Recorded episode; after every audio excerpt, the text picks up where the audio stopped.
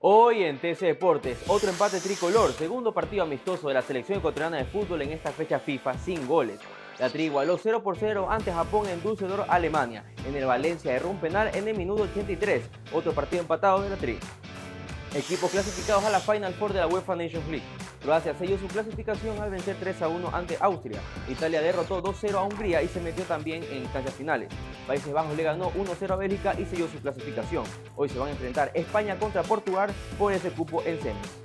Ronald Araujo se perderá el Mundial. El defensor Charrúa se lesionó con su selección y ha decidido operarse quirúrgicamente en el aductor largo del muslo derecho. Será baja por dos meses y medio. Para más información puede visitar tctelevisión.com las deportes y nuestras redes sociales arroba tcdeportesS. Soy Diego Vaquerizo y esto fue TC Deportes. TC Podcast, entretenimiento e información, un producto original de TC Televisión.